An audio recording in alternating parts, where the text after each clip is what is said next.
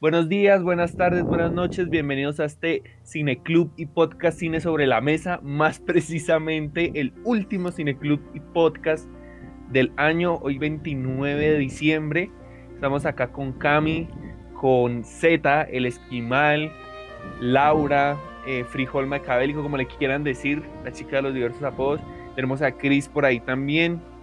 Es un gusto a las personas que nos escuchan desde Spotify o desde Evox y hoy estamos con una película que yo le decía Z es tal vez una de mis debilidades cinematográficas en el buen sentido. Eh, tal vez la primera película que vi estando dentro de la academia y tal vez la película que mientras más veo más me gusta. La he visto una gran cantidad de veces y cada vez que la veo me impacta mucho más. Siento que le descubro más cositas a, a cada uno de estos procesos.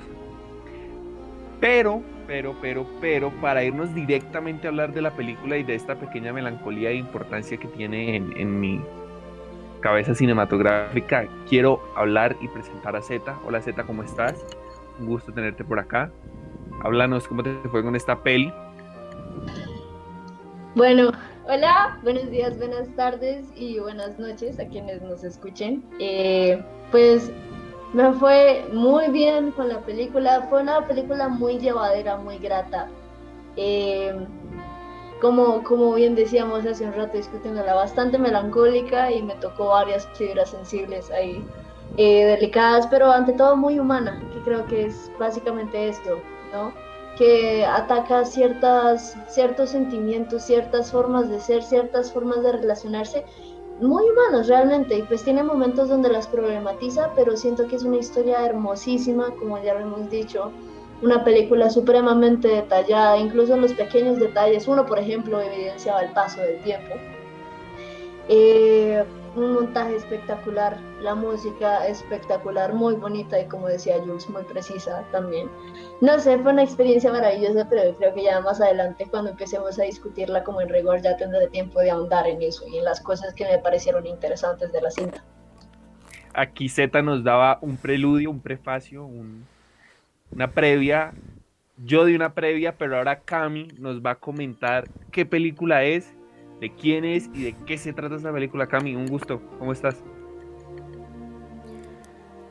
¿Cómo están nuestros queridísimos oyentes, amantes del séptimo arte?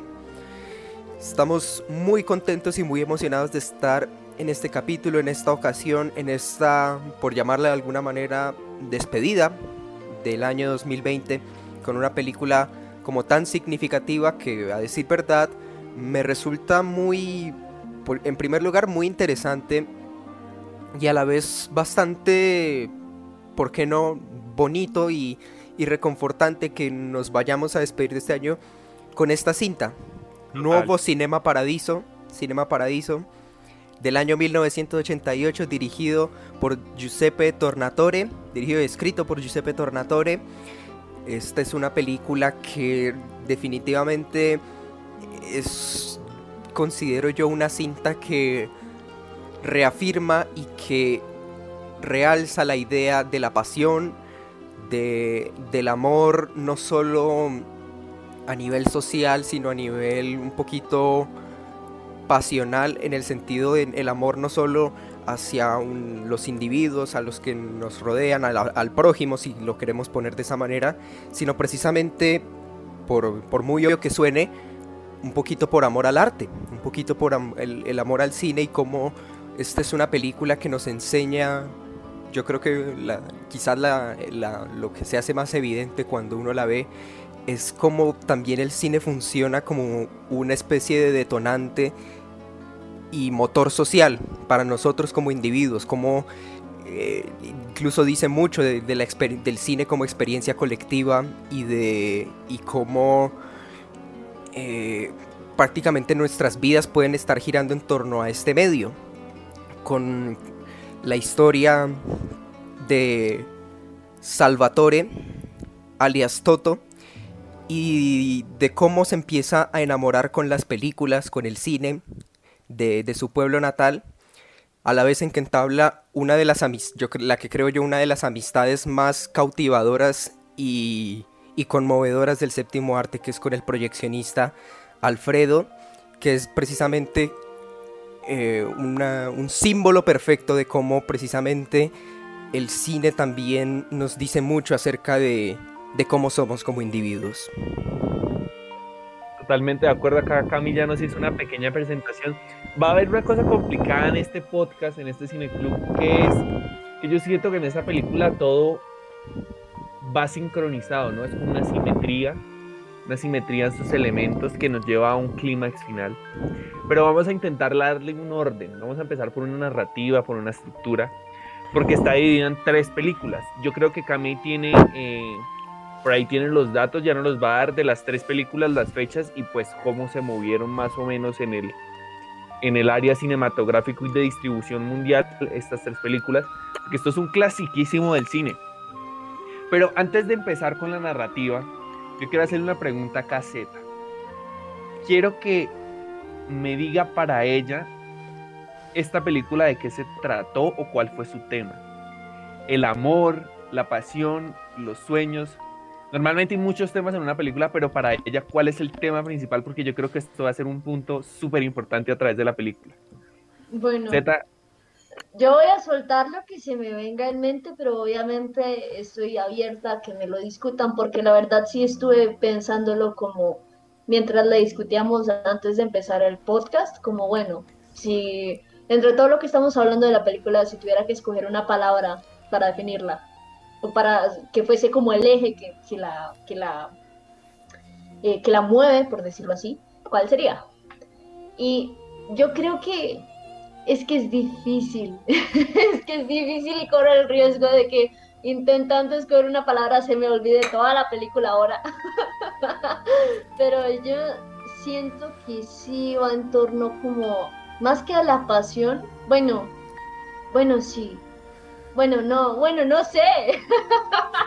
Digamos, entre el tintero tengo el tema de la pasión y de la fidelidad, prácticamente, porque digamos, si yo divido la película en tres partes, lo que es eh, infancia, juventud y adultez, bueno, juventud, eh, adolescencia, por decirlo así. Eh, la parte de la adolescencia y la parte de la, de la adultez van muy ligadas al tema de la fidelidad, ¿no? Y la problematizan en varias ocasiones eh, pero incluso en palabras del mismo Alfredo, esa fidelidad y la mamá de todo, esa película puede, esa fidelidad puede problematizarse, puede confundirse con la pasión del momento, nada más de eso que Alfredo le dijo a la nena esta Elena, como la pasión, el fuego se convierte en cenizas, ¿no? Eh, pero siento que no solo es en términos románticos el tema de la pasión y de la fidelidad, sino también precisamente en la relación que tiene Toto con el cine, ¿no? Eh, a veces como una va por encima de la otra, a veces la otra va por encima de la otra y bueno, viceversa.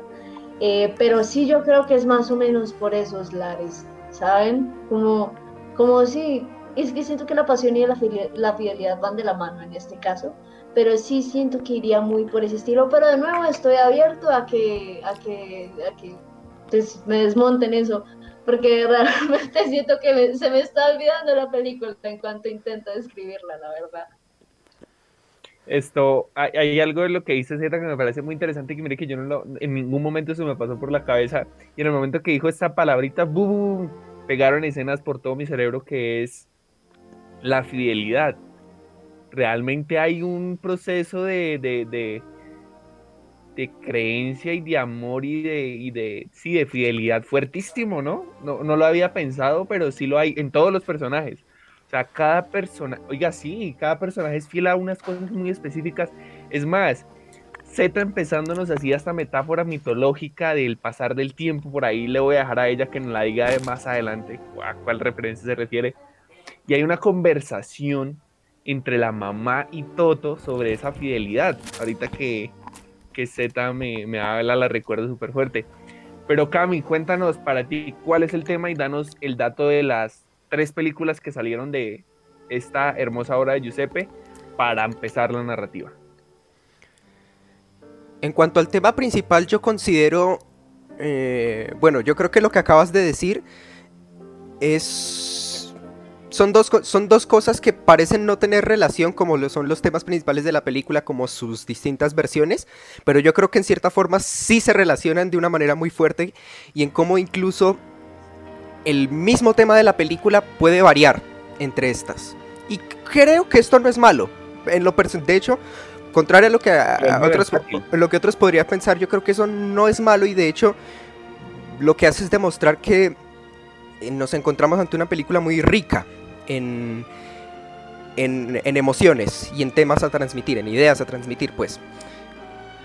Dicho, eh, dicho sea de paso, esta película eh, también es, es, de alguna manera conocida por mm, los diversos cambios que, tuvo que, por los que tuvo que pasar, ya incluso después de ser finalizada, después de ser montada, después de ser grabada, editada, producida, lo que sea, llegó a la hora de ser distribuida no solo en su país, no solo en Italia, sino a nivel internacional, a pesar de que la película se alzó con, la estatuilla del Oscar a Mejor Película en habla no inglesa, esta película a la hora de abrirse por el mundo tuvo que someterse a varios cambios en términos de duración. Eh, originalmente esta película se presentó en el, en el Europa Cinema Festival, en el Festival de Europa Cinema, eh, con una edición que que si, no estoy si no, si, no estoy mal, es la, versión más extendida que se conozca de la saga, de la, de la historia, con una duración de 173 minutos. Ajá.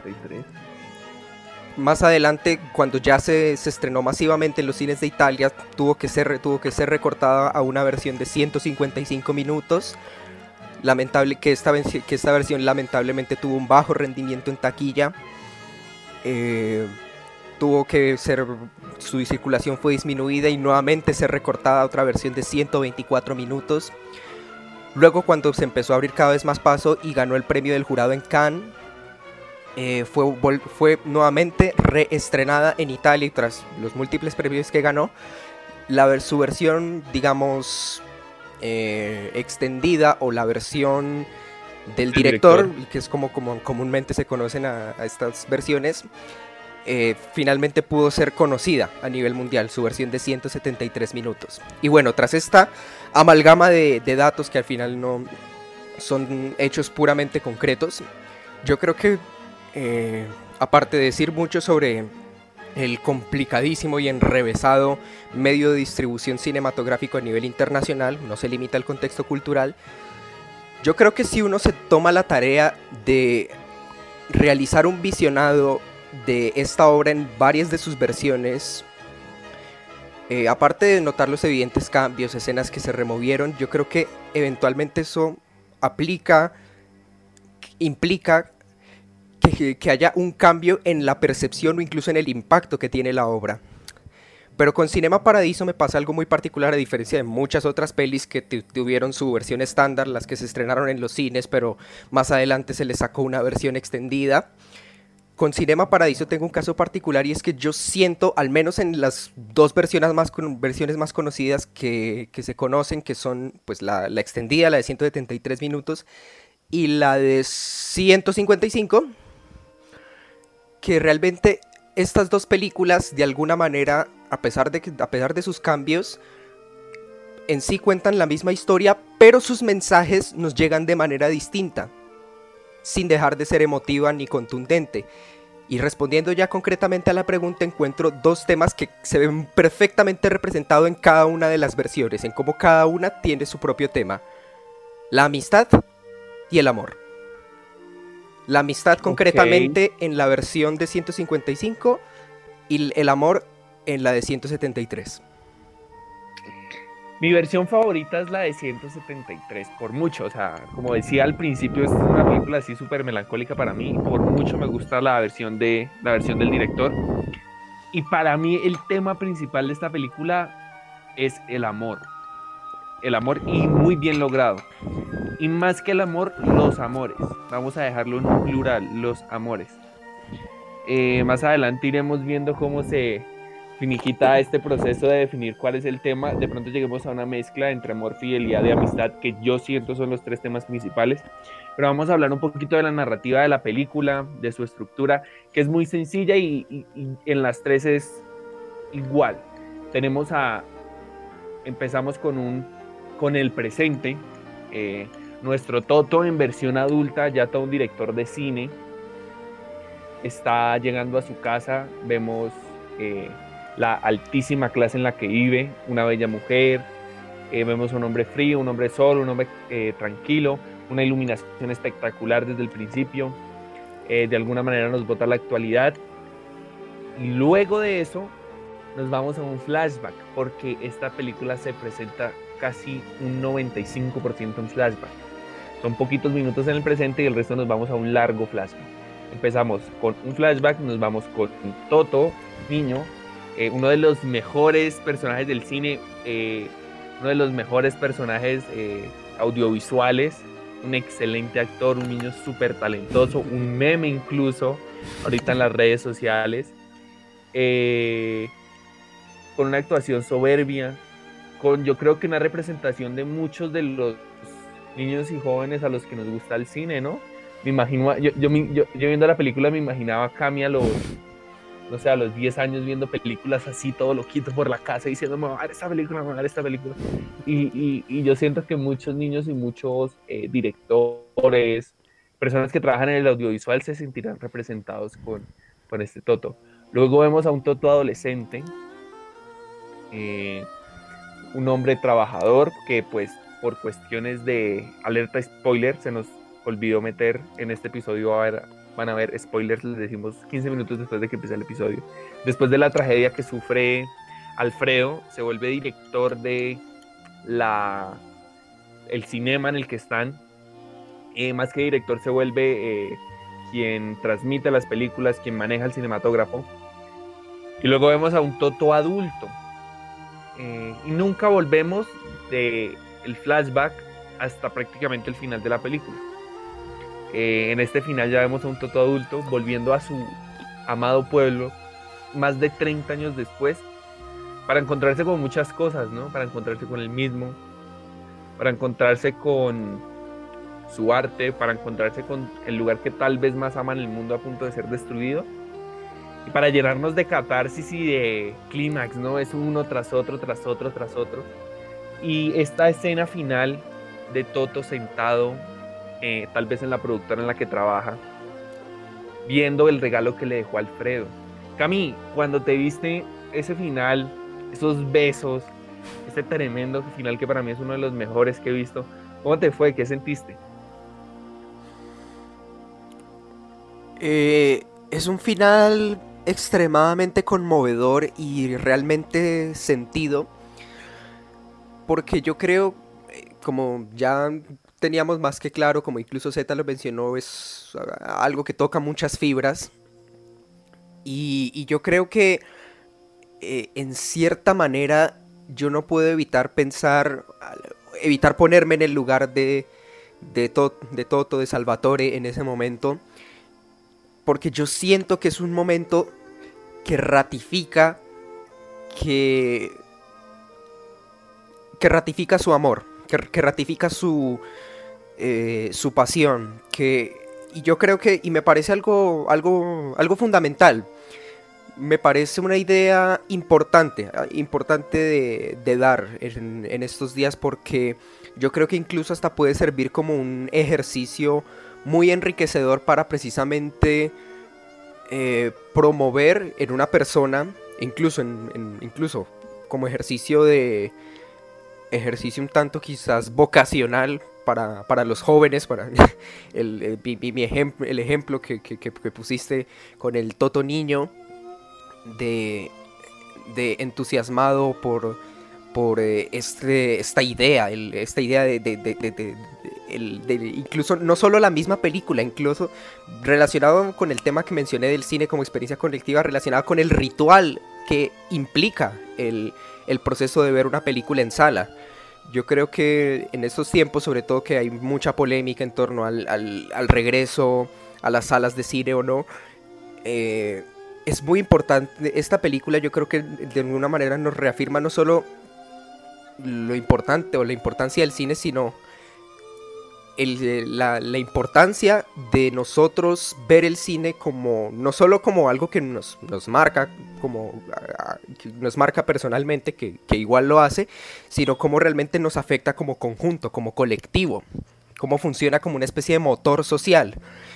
Y yo creo que este ejercicio de sentido de pertenencia, de vocación, que, se puede aplicar tanto para un joven como para un adulto, eh, yo creo que al menos en mi caso, como un, como un individuo que ante todo ama el cine, que, que llegó un punto, al menos como, como como yo como individuo dentro de mi vida llegó un punto en el que me di cuenta de que realmente el cine era lo que en verdad me apasionaba y era no solo realmente un gusto enorme como, pues como muchas personas que seguramente nos oyen y nos acompañan y demás, sino que realmente el gusto, la, la pasión, muy importante ese concepto, llegó a tal punto en que yo, yo decía, yo quiero hacer esto, yo quiero dedicarme a esto y a pesar de que es evidente que el camino no es fácil, yo creo que este momento es como el momento en que Toto recoge lo que sembró, recoge lo que cosechó y aunque es una lluvia de sentimientos muy intensa,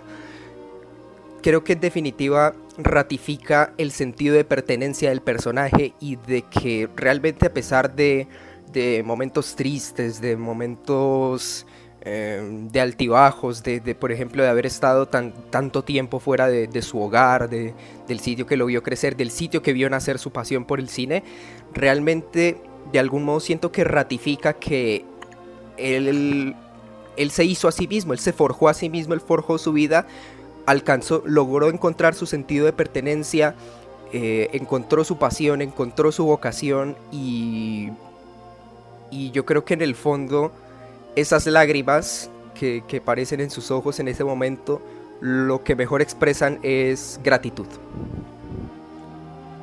Así como, y eso es lo que yo siento con la, con, y, y eso es como que de alguna manera lo que yo siento con eso, gratitud.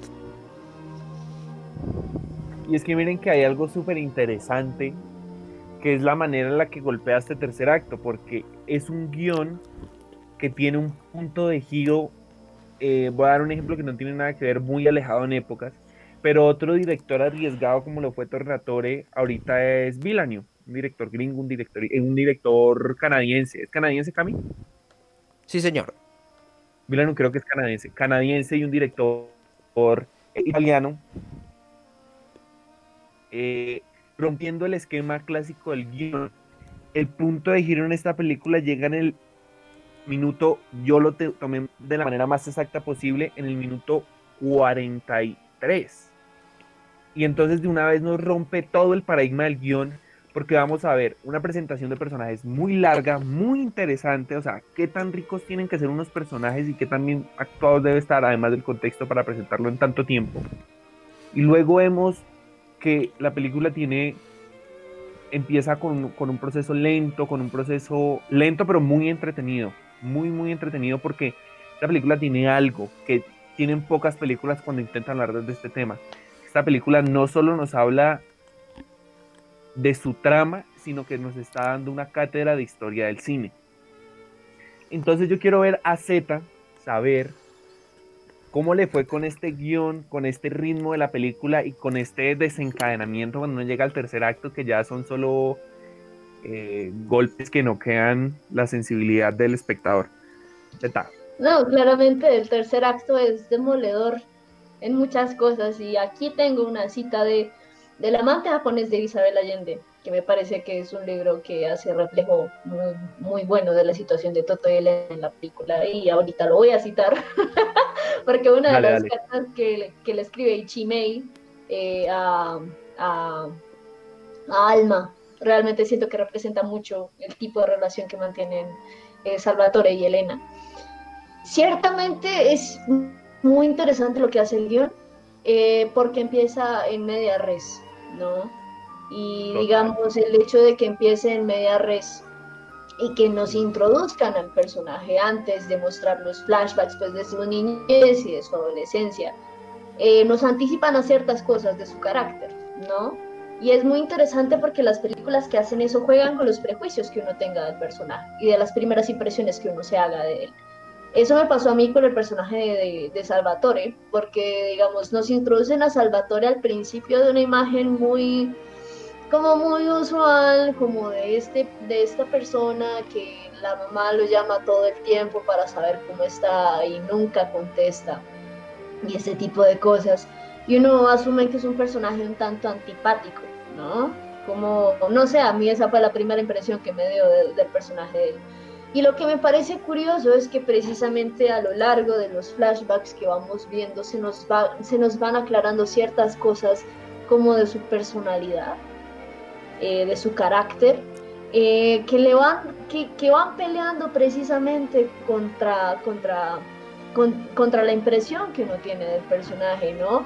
Que la van debatiendo, pues porque las primeras impresiones son imposibles de evitar, ¿no? Entonces la película va jugando con esas primeras impresiones, las va desmenuzando, les va peleando. Me parece que eso pasa con el personaje de Salvatore muy bien.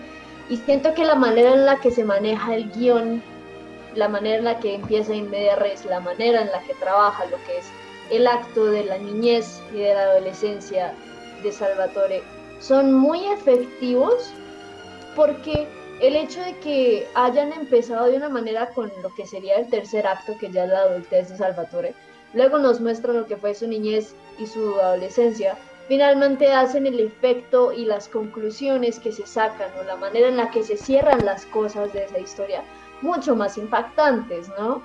Es interesantísimo también en ese sentido porque, digamos, eh, la película arranca con el hecho de que al tipo lo llaman y le dicen un tal Alfredo se murió, ¿no? Y de paso está este... ¿Quién es Alfredo?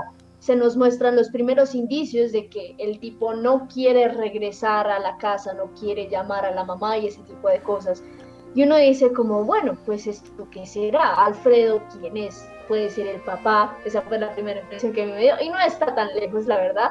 Y este tipo parece ser, bueno, Camilo decía en el chat, desencantado y siento también como la manera que van desmenuzando eso después y en la que se cierran todas esas cosas del primer y el segundo acto que se nos muestran son mucho más dolorosas, son mucho más sufridas con esa estructura que, que, tiene la película. Entonces en ese sentido a mí me gustó muchísimo por eso, precisamente porque es una película supremamente melancólica, supremamente dolorosa y la manera en la que está organizada que no es el que no es como tú bien decías la estructura clásica de ah no empecemos por la niñez luego vayamos a eh, la adolescencia, cosa que pues en realidad sí pasa, pero no es como si esperaran al tercer acto, que es cuando Salvatore va al, al, entierro de, de, Alfredo, que se nos muestran que ya lo llamaron para notificarle la muerte, ¿no? Nosotros tenemos que anticipar ciertas cosas, nosotros tenemos que ir uniendo ciertas cosas, haciendo ciertas conexiones, peleándole a la manera en la que tenemos las primeras impresiones de lo que sucede en la trama. Eso me pasó a mí, por ejemplo. Súper. Eh, Cami, cuéntanos un poquito de cómo viste la relación de, los personajes y eso que me decías un día sobre que tal vez la película te parecía algo melosa. Háblanos de eso, por favor. Sí, creo que melosa era, es como que el, mejor adjetivo que, describe esa impresión. Eh, retomando el tema de, de, las versiones y de los temas que transmite cada una, eh, decía que en, el fondo lo que transmite la versión más extendida es el tema del amor. Y, yo creo que de todos modos el, amor es algo muy presente en, en, esta historia, pero yo siento que está mucho más presente en un sentido no tan fraternal, pues, pues, fraternal sí está, pero el tema fraternal lo siento más por la relación entre Toto y Alfredo que entre Toto y Elena. Yo siento mucho más presente el amor, precisamente el amor al arte. Con respecto al tema de entre la relación entre los personajes, el enamoramiento, por ya más específicamente, yo siento que es un aspecto de la película que me resulta extraño. Porque incluso, de hecho, en, ese, al menos en ese sentido, con respecto al tema del enamoramiento, vuelvo y repito, en ese tema por lo menos, yo siento, tengo un poquito más de afinidad con la versión corta, la versión de 150 minutos. ¿Por qué? Porque yo siento que el, en el momento en el que, se nos presenta el, el, enamoramiento, pues está precisamente en la etapa con, como con la, la adolescencia de, de Salvatore. Y, es importante, que es hasta necesario que, llegue un poquito en esta etapa como estamos quizás como en, cierta etapa de, descubrimiento y, genera cierta empatía eh, por parte de, Salvatore, hasta cierta identificación con el personaje, con esa, ese nerviosismo, esa, esa inquietud por, forjarte de, la juventud, de esa edad, digamos, el cómo eh, es el proceso de, acercamiento al sexo opuesto. Y, es, y es, es empático, yo creo que es muy empático. El tema es que con el, el proceso del enamoramiento, cuando ya de alguna manera como que se ratifica el romance dentro de estos dos individuos, lo siento poco natural. Yo siento que realmente, o al menos yo no encuentro una verdadera razón por la cual estos dos individuos se enamoren.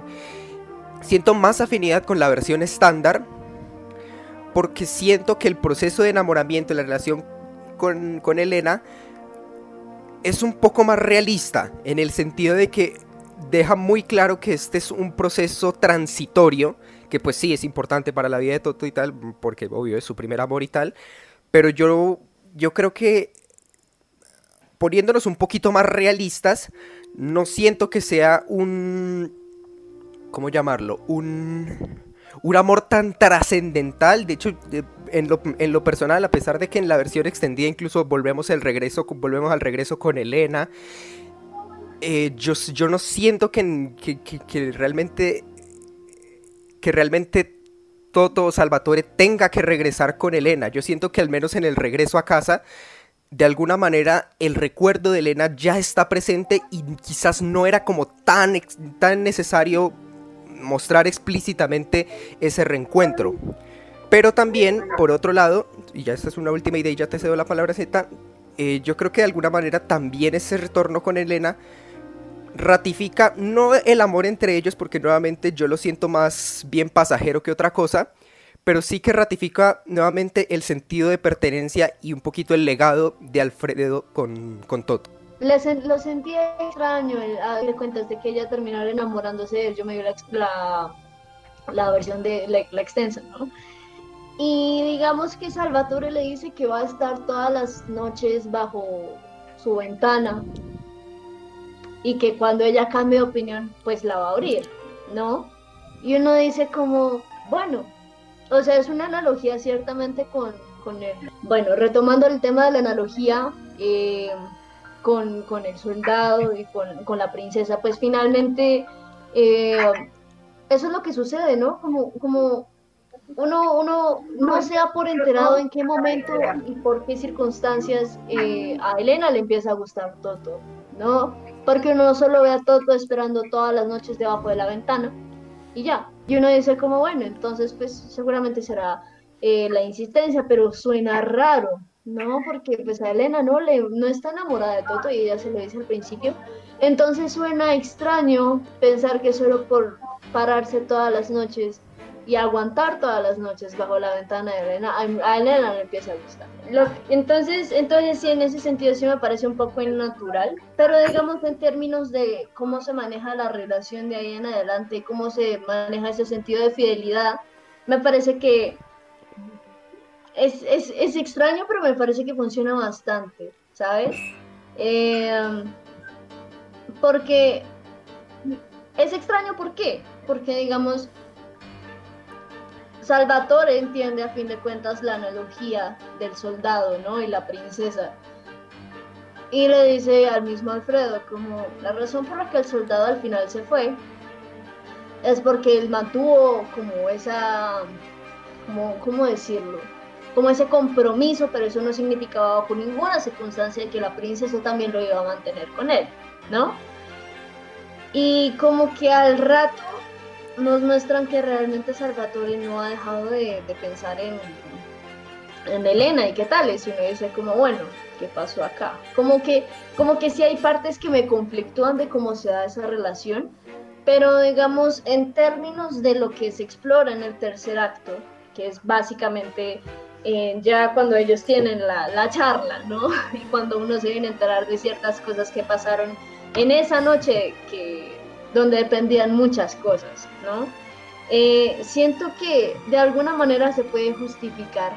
Y yo lo estaba pensando y yo decía, ahorita con el tema del debate sobre el poliamor y ese tipo de cosas, como ese sentido de yo tener una fidelidad eterna a otra persona, mucha gente lo asume como muy tóxico, como bueno, por eso se le están montando al amor romántico ahorita. Pero yo lo siento como algo muy humano, ¿saben?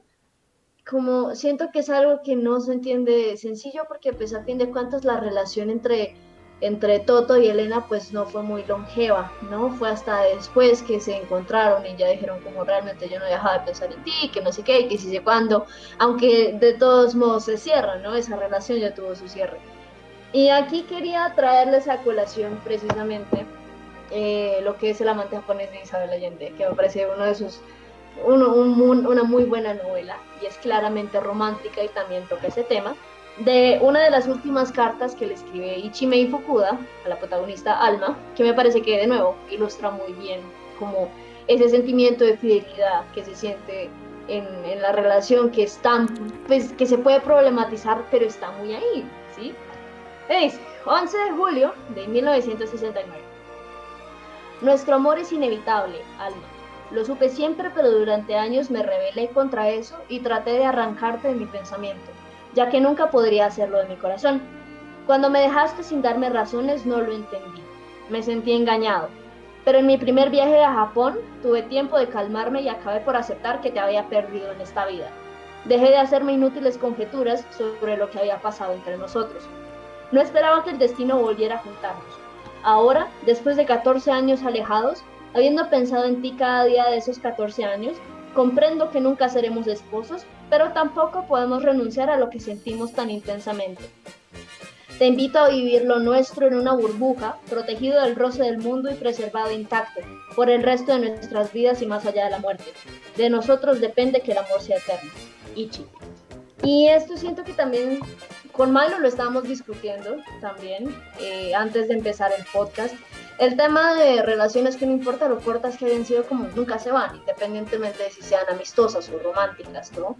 Entonces, en ese sentido, yo creo que lo, lo que es la relación entre, entre Elena y, y Toto, pese a que no lo hubiésemos visto tanto desde la parte de Elena, sino al final, como para ahondar en esa sensación de que las cosas ya se acabaron y lo feo que eso suena y ese tipo de cosas, que siento que es muy realista también, que Elena también le dice como, mira, cuando tuvimos sexo en el carro, eso fue un buen cierre. Y Salvatore le dijo, como nunca voy a estar de acuerdo contigo. Pero siento que sí se explora bien ese sentido de fidelidad, pese a que al principio, como resultan enamorándose los dos personajes, eh, siento que es un poco conflictivo, pero me parece que ese cierre es bueno. ¿Por qué? Porque retoma lo que ya hemos dicho de que la, la película no solo trata el amor romántico, sino trata el amor como, como la pasión hacia, y la fidelidad a ciertas cosas, ¿no? Y la misma alma, eh, la alma, la misma eh, Elena le dice a Salvatore, si no, si te hubieses quedado allá conmigo, no hubieses hecho películas, por ejemplo, que realmente es algo muy importante y que rescato bastante, ¿no? De ese cierre que le da precisamente a lo que es, pues, la relación entre ellos, cierre entre comillas. Entonces, en ese sentido me parece que es muy complejo, pero me parece que ante todo es muy humano, ¿sí? Que ese sentido de fidelidad que surge de la pasión no se puede subestimar y que realmente sí, es muy bello, finalmente es muy bello, pero es muy doloroso, porque, porque está hecho para, para acabarse, ¿no? En ciertas ocasiones repiten ese mismo tema. no importa lo longevo que sea una relación, todo se tiene que acabar. Entonces, en ese sentido me parece muy significativo y me parece muy bien hecho la película. Ok, pues yo creo que es una manera eh, muy interesante y muy, y muy significativa como para, digamos, eclipsar este, este tema de, valga la redundancia, de las temáticas que, que saca a relucir la película, muy importantes. Y creo que podemos aprovechar este, este espacio que nos queda para hablar un poquito de lo que esta película nos aporta a niveles, a niveles técnicos. Hablemos un poquito de, de la imagen de esta película, cómo luce esta película, ambientación de época, porque digamos que en cierta manera o hasta cierto punto es un, es un drama de época y hasta cierto punto una mini crónica del mismo Tornatore, inspiró muchas cosas de, su experiencia desde niño, de, su relación con el cine para desarrollar al personaje de Toto. Podríamos decir incluso que el personaje de Toto es casi que un alter ego del mismo Tornatore. Entonces, eh, ¿cómo ves la ambientación? ¿Cómo ves los espacios, el uso de los espacios, la fotografía? Bueno, en términos de los espacios, eso es algo de lo que, lo que digamos que me pasaba muy como, era algo como muy de fondo, pero sin embargo era notorio, ¿no? Digamos, el paso del tiempo se ejemplifica, digamos, en esa plaza que es tan icónica para todo lo que ocurre en la película, como la plaza, por ejemplo, se va modernizando, ¿no? Eso es, es un detalle chiquito, es un detalle sutil, pero son uno de esos detalles que uno se da cuenta de que sí, claramente como como muestran el paso del tiempo de manera muy eficaz, ¿no? No solamente es con, el, con cómo crecen los personajes, sino cómo cambian también las cosas alrededor de ellos, lo cual cobra mucha significancia al final de la película, cuando finalmente el, pues, lo que es el establecimiento de Cinema Paradiso, eh, pues claramente como es un edificio tan viejo, pues eh, ya lo, lo demuelen, ¿no? Eh, que me parece pues, genuinamente muy significativo en ese sentido porque ese último acto es acerca de los cierres, ¿sí? Y el hecho de que ese cine, que de nuevo retomando la importancia del espacio, eh, haya sido muy importante, que la gente vaya a verle eh, como demuelen el edificio y que llore y ese tipo de cosas, es porque ese espacio está cargado de muchas emociones, ¿no? Uno no puede subestimar lo que implica el espacio para uno. Entonces, en ese sentido, como va mutando el espacio alrededor de ellos, creo que es muy, significativo también. En términos de edición, eh, hay ciertas partes donde se solapan como las edades de los personajes, por decirlo así. Me acuerdo muy bien de esta escena en la que Alfredo está con Toto cuando todavía es chiquito y lo coge de los cachetes y le dice ciertas cosas muy importantes y de repente al que le está cogiendo los cachetes es eh, a Salvatore, ¿no? Es ya Toto adolescente y ese tipo de cosas, que implican como ciertas distorsiones cronológicas, pero son muy significativas para representar precisamente ese paso del tiempo, lo que es la madurez del personaje y ese tipo de cosas. Entonces esa juxtaposición de imágenes a mí se me hace muy significativa y siento que es muy inusual, precisamente eh, porque pues no es en teoría cronológica, ¿no? Pero cierto que, siento que para efectos de la trama es muy significativa, la verdad. Está la mutación de los espacios, está el hecho de, de solapar ciertas imágenes de los personajes en diferentes edades para también hacer ciertos impactos eh, a la trama, como nostálgicos muchas veces también. Y eso lo rescato bastante porque es, es muy inusual cómo se trabaja eh, el paso del tiempo y lo que eso implica. De nuevo, la demolición de del cine al final es muy significativa para la trama y para el propio personaje. Son cierres y el personaje lo sabe. No es que simplemente demuelan el cine en donde yo estaba trabajando durante toda mi adolescencia y ay, qué pedo, eh, sino es el hecho de que todas estas cosas que giraban en torno a ese cine, con su demolición tienen su cierre. Entonces, en ese sentido, eso me parece muy bueno y es algo que rescato mucho de la película, la verdad. Porque es que miren que cuando yo escuchaba sobre la peli, para irnos metiendo ya en aspectos eh, como fotografía y, todo este tema, que la película es muy romántica. Mucha gente, algo que les gusta es el romanticismo, que se ve más en las dos versiones eh, cortas que en la larga, pues porque en la larga se habla más sobre esta historia cinematográfica y cómo se mueve la historia eh, cinematográfica desde su nacimiento hasta prácticamente su primera muerte, si hablamos de teoría cinematográfica. Pero yo siento que el amor más romántico de la película y a lo que me refería con los temas y que lo definía como los amores es esta encrucijada o sí, esta encrucijada entre el amor por lo que yo quiero hacer con mi vida y el amor que yo tengo por alguien, ¿no? Eh, tipos de amores que hay dentro de, la historia de, de cada persona, de cada individuo. Y había algo muy, muy, muy interesante en esta película que si se ponen a pensar, Toto siempre dejaba el cine de lado por ir tras su amada. Y, y lo marcan en escenas simples, o sea, esto es lo grande de este guion. Eh, al principio cuando deja tirada la cinta y las cosas del cinematógrafo para ir corriendo a perseguirla. Eh, luego ya al final cuando no se va del de rápido del pueblo, teniendo tantos compromisos por eh, volverse a encontrar con ella, cómo deja la cinta con Alfredo sola para ir a buscarla. Hay incluso también una escena que no pasa con Toto, sino pasa con el, con el, con el muchacho que él mandó a llevar las cintas en bicicleta al otro cine, que se retrasa y a Toto le toca ir a buscarle. Resulta que esa cinta se retrasó, la emisión de esa cinta se retrasó porque pues el, el, man se acostó a tener sexo con una señora en, en, en, el monte, ¿no? Pero es algo que siento que se rectifica muy bien al final, que la misma Elena se lo dice, ¿no? Si tuvieras quedado allá conmigo, no habrías hecho películas. Entonces, entonces sí es algo que siento que se rectifica muy bien al final y que va de la mano con, este, con esto que decíamos al principio, que me pareció muy importante, que es la fidelidad a ciertas cosas, ¿no? Porque aparentemente no pueden estar en equilibrio, ¿sí? Cuando, cuando, cuando Salvatore estaba con Elena, muchas veces, como ya tú bien lo dijiste, dejaba el cine de lado. Pero por otra parte, cuando se dedicó al cine de adulto, pues uno ve que se la pasaba con varias mujeres y la, la mamá, uno se lo recalca, ¿no? Cada vez que llamaba me contestaba una mujer distinta. Entonces es este juego de fidelidades que pareciera no poder estar en equilibrio que precisamente hace el cierre tan doloroso, ¿no? Porque pareciese que eh, tocaba, o bueno, que Papi no es práctico por esa fidelidad y ese amor al cine, tocaba sacrificar otra cosa en el camino, ¿no? Que era igual de importante, incluso a veces más.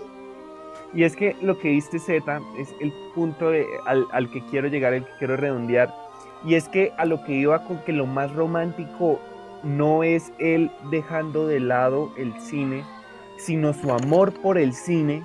Siento que ese es el principal, eh,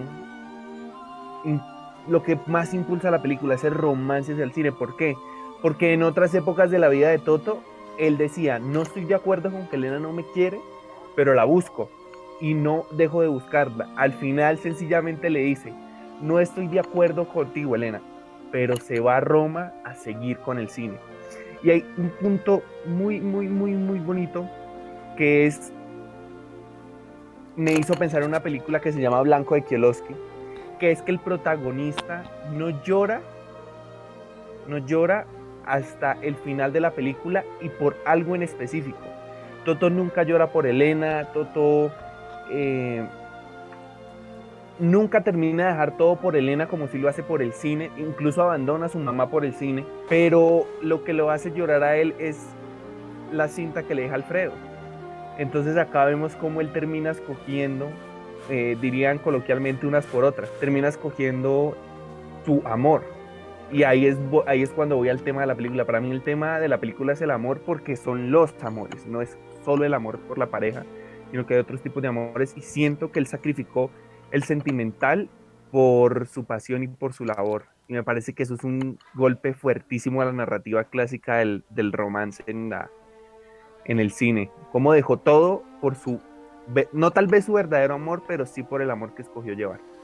Y de hecho con lo que dices, yo creo que ahí cabe aclarar quizás un tema que quizás puede resultar más bien secundario con todo lo que transmite la película, pero que quizás también de alguna manera nos deja y es un poquito el tema del paso del tiempo.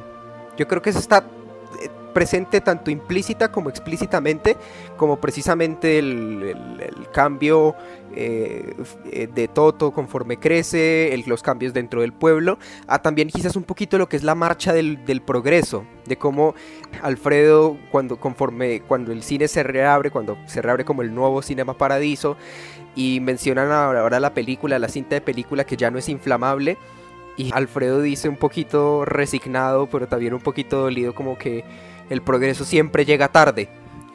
Porque precisamente a raíz de la película Inflamable, que de hecho a nivel técnico y de ambientación es yo creo que algo muy rico que nos deja la película y nos deja mucho de cómo funcionaban los cines en esa época, con, con la, cómo funcionaban las proyecciones de cine, con la cinta de película que era muy inflamable y que eh, representa, refleja la película a la perfección en un momento, en una escena muy trágica, muy conmovedora literal, eh, o sea, literal la primera vez que vi esa escena se me hizo un nudo horrible en la garganta. Y, es muy. Y, porque. Y aunque pues ya vemos este. Este paso del tiempo y Alfredo suelta esa frase, es como que un poquito. De alguna manera uno lo siente. Uno siente como que las personas también se quedan obsoletas. Como que uno como individuo también se queda obsoleto y se empieza a quedar atrás en ciertas cuestiones.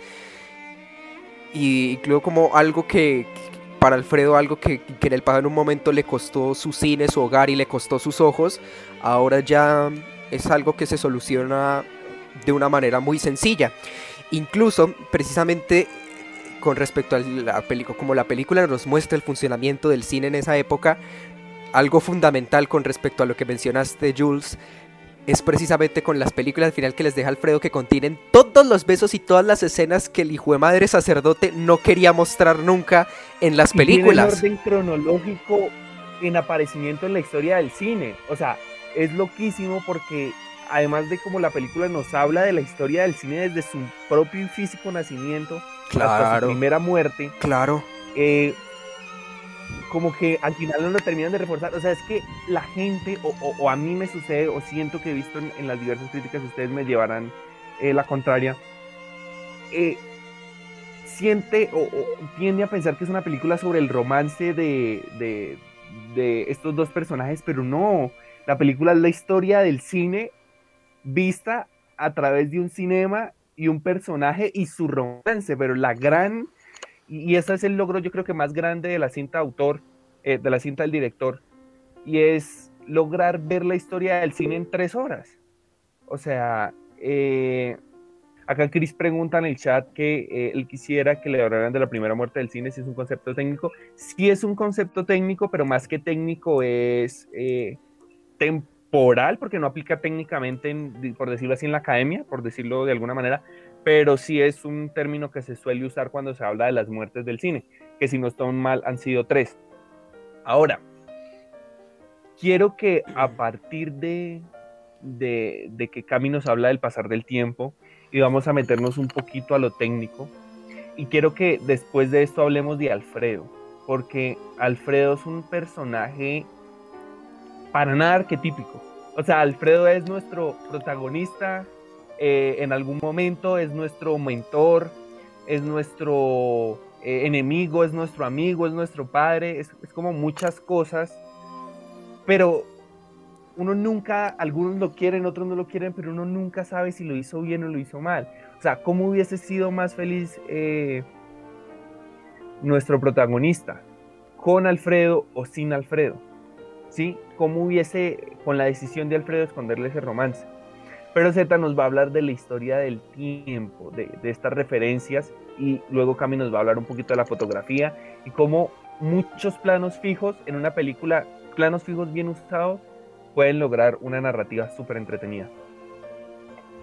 Mm, bueno, del, paso del tiempo eh, ya, ya comenté lo que me había parecido más que todo de la mano de lo técnico como en cuanto a ambientación y en cuanto a la juxtaposición de planos. Pero siento que, y legándolo ahora que metes el tema de Alfredo, es, es extraño porque,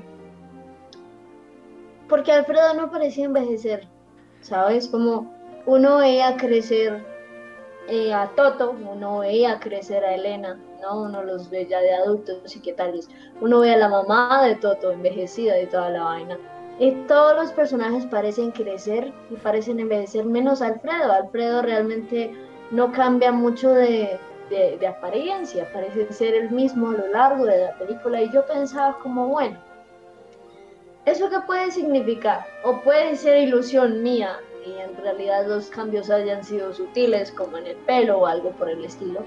Eh, o puede ser intencional como para mantener cierta imagen que Toto tenía de, del tipo, que ahora que lo pienso incluso puede ser un poco lógico, porque Toto, digamos, cuando tuvo la conversación con la mamá, eh, ya en el último acto, cuando se está acercando el funeral de Alfredo, le dice, como de chiquito siempre me pareciste vieja, pero ahora que lo pienso, tú estabas muy joven y tú tenías toda una vida por delante.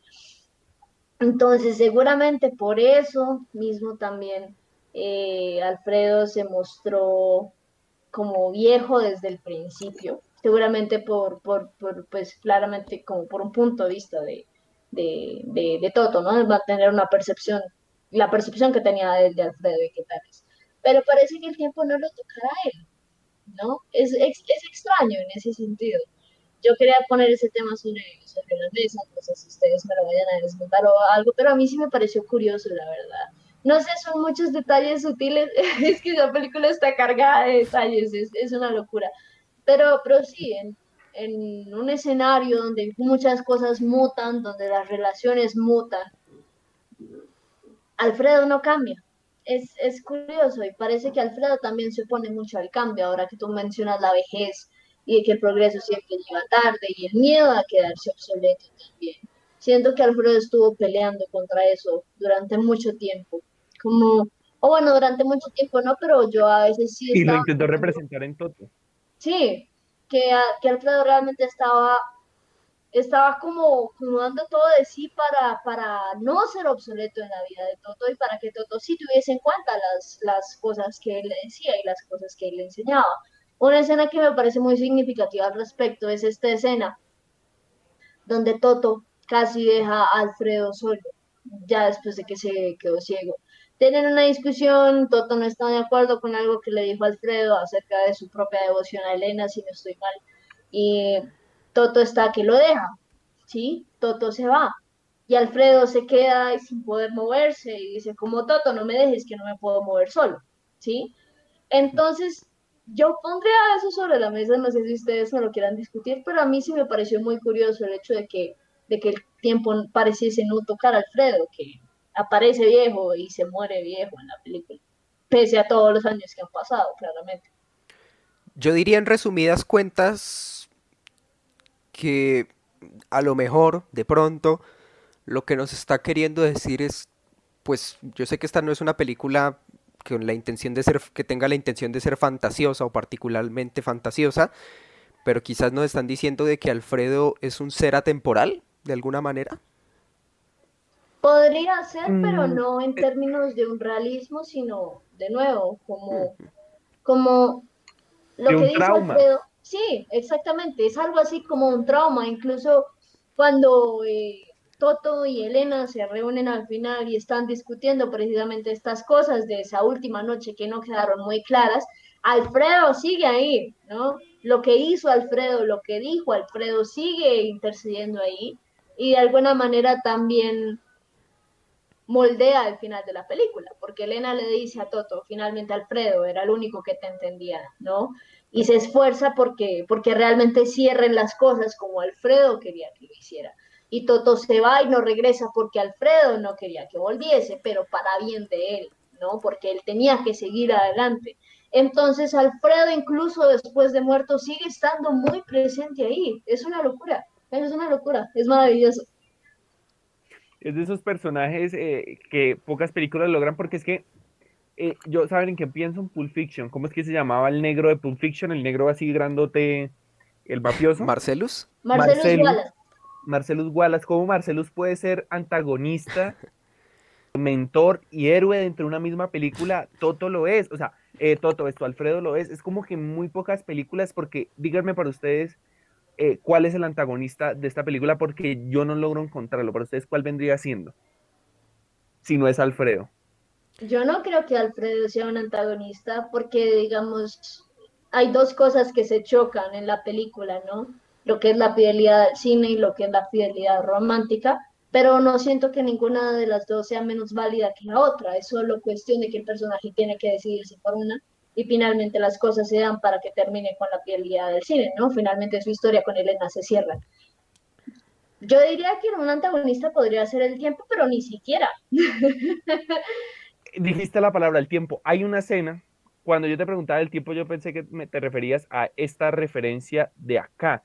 Para las personas que nos están escuchando desde Spotify o Evox, más o menos en el minuto dos horas de la película, dos horas, dos minutos, la mamá de Toto eh, está eh, tejiendo en, una mesa del comedor, del, en una silla de la sala. Y Toto llega. Ella sabe que es él. Y entonces ella deja sin querer eh, la aguja mal puesta y se suelta de la, de, la tela. Se va deshilando lo que ella estaba tejiendo. Se va deshilando lo que ella estaba tejiendo. Hay un mito de la mitología griega que se llama eh, Aragne. Este mito de la mitología griega habla de cómo, eh, eh, creo que es Atenea, sí, creo que es Atenea, cómo Atenea castiga a una mujer que era la mejor tejedora del mundo.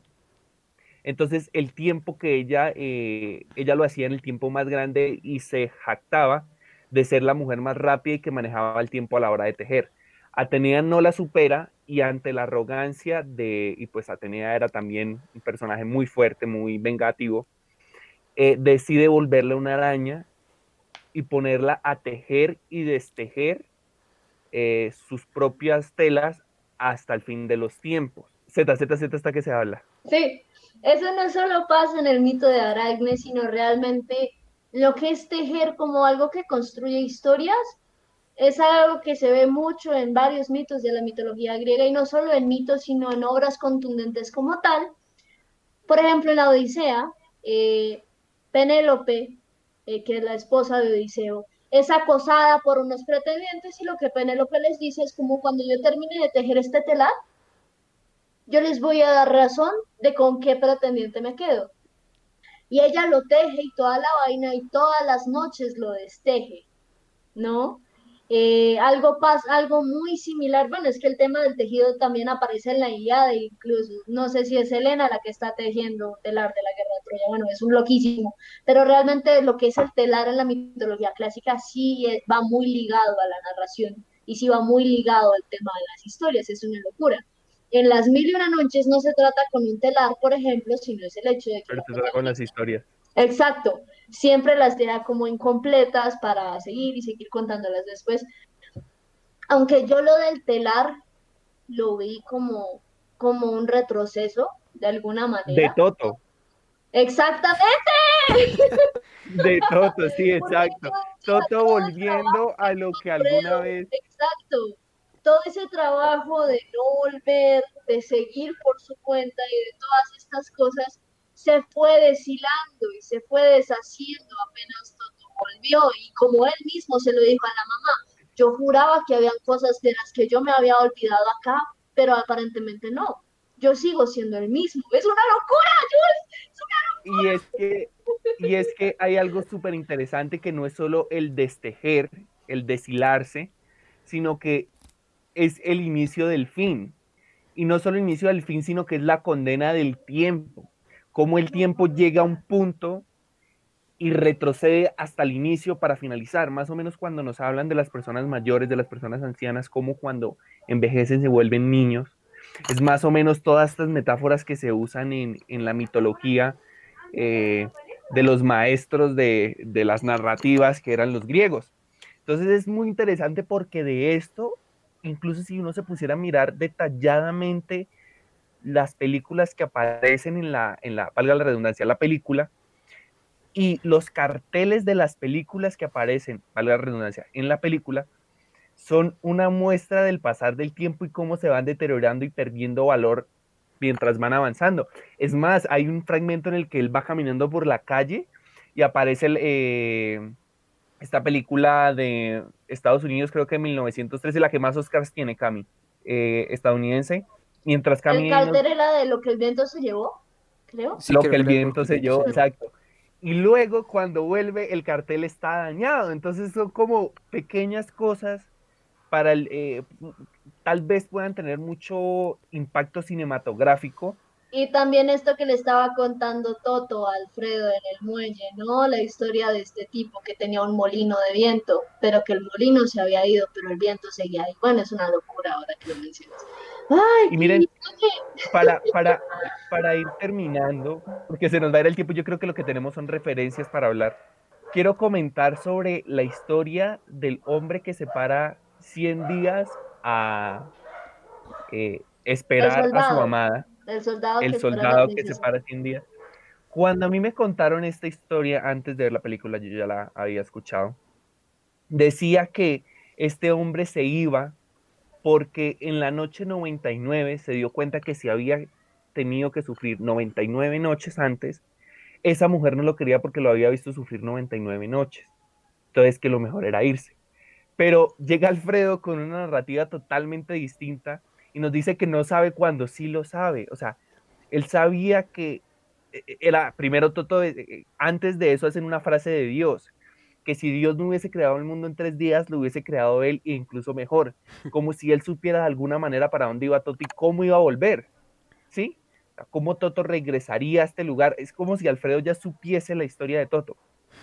Y Toto nos cambia la narrativa de que me voy porque no me aman y lo vuelve como una persona, tal vez algo romántico, pero es, no me voy porque no me aman, sino que me voy porque hay cosas que valen más la pena así me amen. Entonces es como renovar el relato desde el principio, ¿no? Cuando Z me eh, mencionó ahorita las mil y una noches, es como coger las mil y una noches y reescribirlo en los setentas, en los ochentas. Entonces es muy interesante todo el proceso narrativo.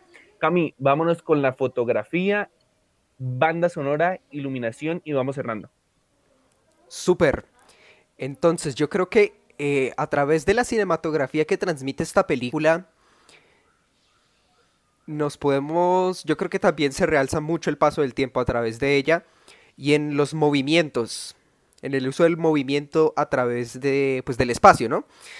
Eh, cómo seguimos el paso, los recorridos en el cine a través de los años y cómo, digamos, Toto va ganando cierta experiencia a través de él, cierta experiencia de vida y, y es un poquito hasta, es, es divertido, entretenido, porque digamos de alguna manera muestra como el, típico comportamiento no solo dentro del cine sino dentro del mismo pueblo, cómo evolucionan y cómo digamos pasan todos estos tipos de, personajes como el, loco este que se ganó la lotería, el que dice la plaza es mía, la plaza es mía, eh, el que, el que, le, el que ve la película en el palco para escupirle al otro hasta que digamos recibe su merecido. Y digamos cómo los chicos van creciendo y obtienen digamos, cada, el cine cada vez les representa una experiencia. Y eso se representa como en, la mafia, la pornografía, la prostitución, el alcoholismo. Y eso yo creo que y eso yo creo que se ve muy bien representado en las mismas películas que vemos. Yo creo que por ejemplo una de las primeras pelis que ven ven por ahí La Terratrema, la de Visconti, ven si no estoy mal la de Luces de la ciudad de Charlie Chaplin, ven las películas de de indios eh, nativoamericanos, las, las, pelis de, las pelis de John Wayne, de Gary Cooper, y, y, como que, y como cada uno como que va, va evolucionando a través del cine y, y eso se logra a través de la escena. Yo creo que, digamos, yo creo que no, la peli no, no transmite eso a través de ningún tipo de discurso, ni, ni, ni, ni sermón, ni de, ¿cómo llamarlo? Soliloquio eh, intelectual, nada de eso. Yo creo que eso la película es yo creo que es una esta película tiene una cinematografía buena, muy buena, pero que no tiene la intención, esto no es malo para nada, pero que no tiene la intención de ser realmente algo eh, grandioso, sino que busca incluso lo más natural para su propio relato. Yo creo que es algo, es algo muy chévere, yo creo que es algo muy, muy chévere, que es precisamente la funcionalidad de cómo, digamos, esto independientemente de que si tu cinematografía aplica para tu obra, si, tu cinematografía usa colores muy vivos, hace distintos tipos de esquemas de color, paletas de color, usa X cámara, haces planos fijos, planos secuencia, lo que sea, eh, usas ritmo interno, X técnica de montaje, va encaminado a la funcionalidad. Y yo creo que cualquier tipo de película está en la capacidad de lograr eso. Roger Dickens, director de fotografía de Fargo, de Sin lugar para los débiles, 1917, Blade Runner 2049, yo creo que eh, dentro de su estilo ha dejado muy claro de que ahí yo creo que se tendría, se tiene que dejar de lado, o es más preferible dejar de lado esta dicotomía de esto es buena cinematografía, mala cinematografía.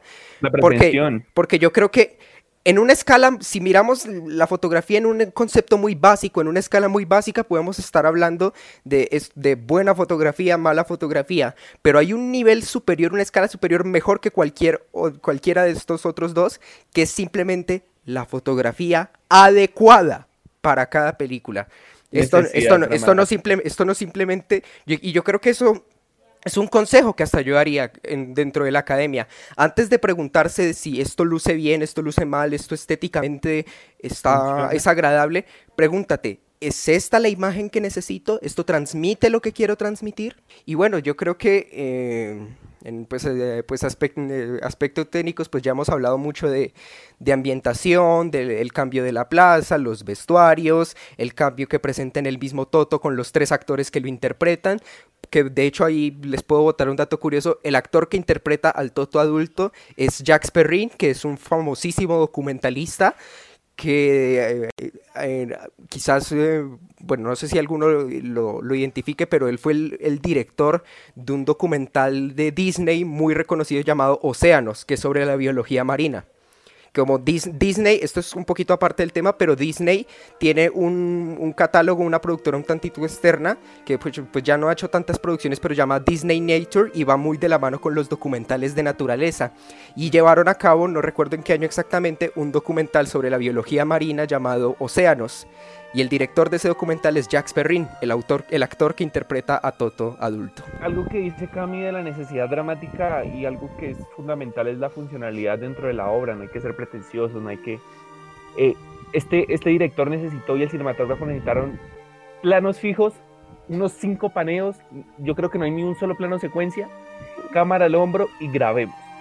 Y yo no me imagino la película sin eso. Yo no me la imagino con movimientos, con paneos, con travelings no, no me lo imagino con eso porque plano el plano y contraplano tan criticado ahorita en esa película lo logra excelente. O sea, y uno no se aburre, uno no se aburre viendo planos y contraplanos, planos y contraplanos. Entonces yo creo que eso es un logro. Y además la iluminación que como es clásico en las películas clásicas, maravillosa, perfecta, en cada momento adecuada. a mí me gusta mucho la iluminación de este tipo de, de películas de esa época. Y Z nos va a hablar de la banda sonora porque venía re emocionada con la banda sonora. Cami Z, cuéntenos. bueno, eh, la banda sonora obviamente está pues, a cargo, estaba, estaba a cargo del maestro Ennio.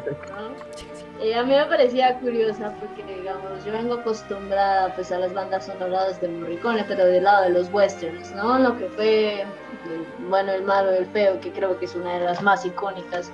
Y esta fue extraña, ¿no? Fue extraña porque es muy sencilla, pero lo que veníamos hablando antes eh, de iniciar el podcast es que es muy precisa.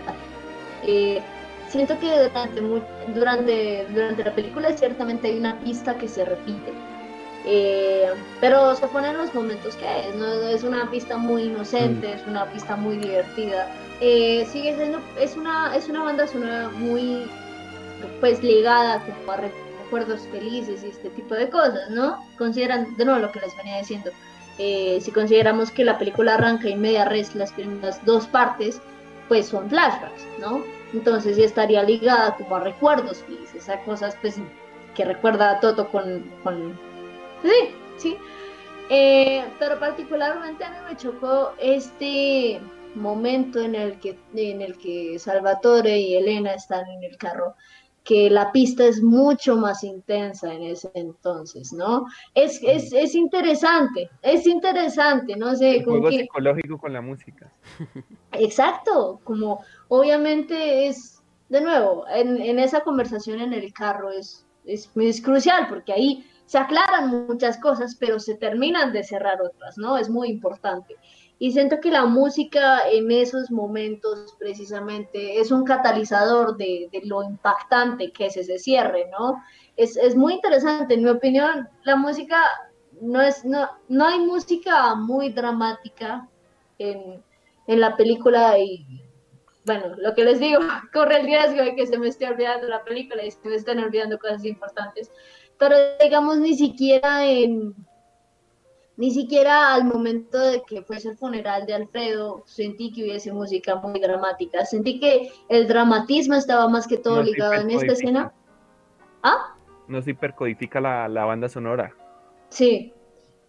Como que, como que, como que la banda sonora es impactante, pero en estos momentos donde tiene que serlo, ¿no? Por ejemplo, lo que estamos viendo en pantalla, que es precisamente cuando se demuele el cine y en esta conversación que tienen. Si quieres, Jules, regálame el, número de, del minuto de ese.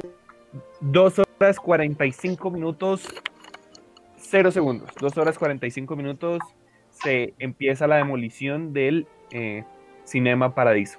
Y es muy significativo y la música es muy intensa ahí, así como lo es muy intensa también en esa noche de consumación que, que, Salvatore tiene con, eh, con, con, Elena, ¿no? Pues eso es lo que yo tengo que aportar. De, curiosamente no me fijé mucho en, en, la banda sonora de la película, a que hubiese sido de Morricone, porque no, es algo que no estaba acostumbrada, pero más que todo sí noté esa repetición y esa reiteración, como de como esa pista alegre que suena pues a lo largo de varios momentos, pero de nuevo en lo que son los flashbacks de la película.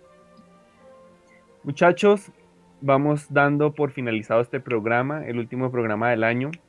Eh, vamos a dar unos agradecimientos. Eh, empezar por Cami. Cami, un gusto haberte tenido este año. Nuestro editor, Z, eh, nuestra compañera. Mi regalo es mi presencia en este. Ah, ya saben, es el regalo de Navidad. Yo no trabajo en el sonido, yo no trabajo en producción, yo solo les regalo mi presencia. Nos ayuda con logística y con las encuestas. Eh, a Tata en publicidad de edición, a Chris en la página de Facebook, a Antonio, a Cero Esquema, a Poncio, a Jonathan, a todos los invitados de artistas sobre la mesa, a las decenas de personas que nos acompañaron este eh, bonitos meses, eh, a las personas, a las miles, porque pasamos ya a las mil reproducciones en, en Spotify, a las personas que nos acompañaron desde Evox, a, todas las personas que estuvieron con nosotros este año, de verdad, muchísimas gracias. Y repito, gracias Cami, gracias Tata, gracias Chris, gracias Z, gracias a todos los que estuvieron acá y vamos a dar las conclusiones finales para despedirnos en este último episodio de Cine sobre la Mesa del año 2020. Cami. Yo me despido con una pequeña afirmación que dijo eh, Alberto Salas, alias Beto, el cabeza de una página y un canal de YouTube de cine muy bueno llamado En 10 Puntos, que le dedicó un pequeño comentario a esta película. Cinema Paradiso es un viaje a la nostalgia, a volver a maravillarnos, a ver las cosas con los ojos desorbitados de un niño, a recordar por qué amamos y nos apasiona lo que nos apasiona. Cinema Paradiso es ver a Tornatore declarar públicamente su amor incondicional y eterno al cine, y al verlo no podemos evitar nosotros sentirnos enamorados también. Cierro comillas. Ya que últimamente se habla mucho tanto de expresiones como carta de amor al cine, homenaje al cine, yo creo que le diría a una persona que si has usado esa expresión, si la has escuchado y todavía no la asimilas, esta película es un perfecto entendimiento para dicha afirmación. Z. Yo concuerdo totalmente en el sentido de que el hecho de que esta película haya sido la escogida para cerrar precisamente este año es una coincidencia maravillosa, pero es muy bienvenida, la verdad. Eh, porque sí, es un recordatorio precisamente de eso que en, primera instancia pues nos junta a nosotros a debatir las películas, ¿no? El hecho de que nos apasiona precisamente ver cine, el hecho de que es algo más para nosotros que un uso cualquiera de, un tiempo libre que tengamos, sino que genuinamente es algo que nos toca muchas fibras sensibles en, en cuanto a lo que es lo que ha sido su historia cuanto a lo que son los lugares donde se muestra, ¿no? De nuevo, el espacio del cine es muy significativo para nosotros. Y de nuevo, para los personajes también. Es un bello recordatorio de precisamente lo que significa el cine para nosotros y me parece que es una manera excelente de cerrar este año de podcast, la verdad. Ya los escucharon, yo no puedo dar muchas más conclusiones. Ellos dieron dos muy bonitas conclusiones. Un regreso a la nostalgia, estamos en nostalgia por esta película, tal vez el inicio de muchas cosas, eh, el inicio de un cuento sobre el cine, eh, Tornatore hablándonos del amor al cine. Y recuerden que cuando vayan a escoger un amor entre todos los amores que hay, escojan uno que los haga felices. Esto fue todo en Cine sobre la Mesa. Nos vemos muy pronto y nos vemos en el 2021. Chao, chao y un aplauso.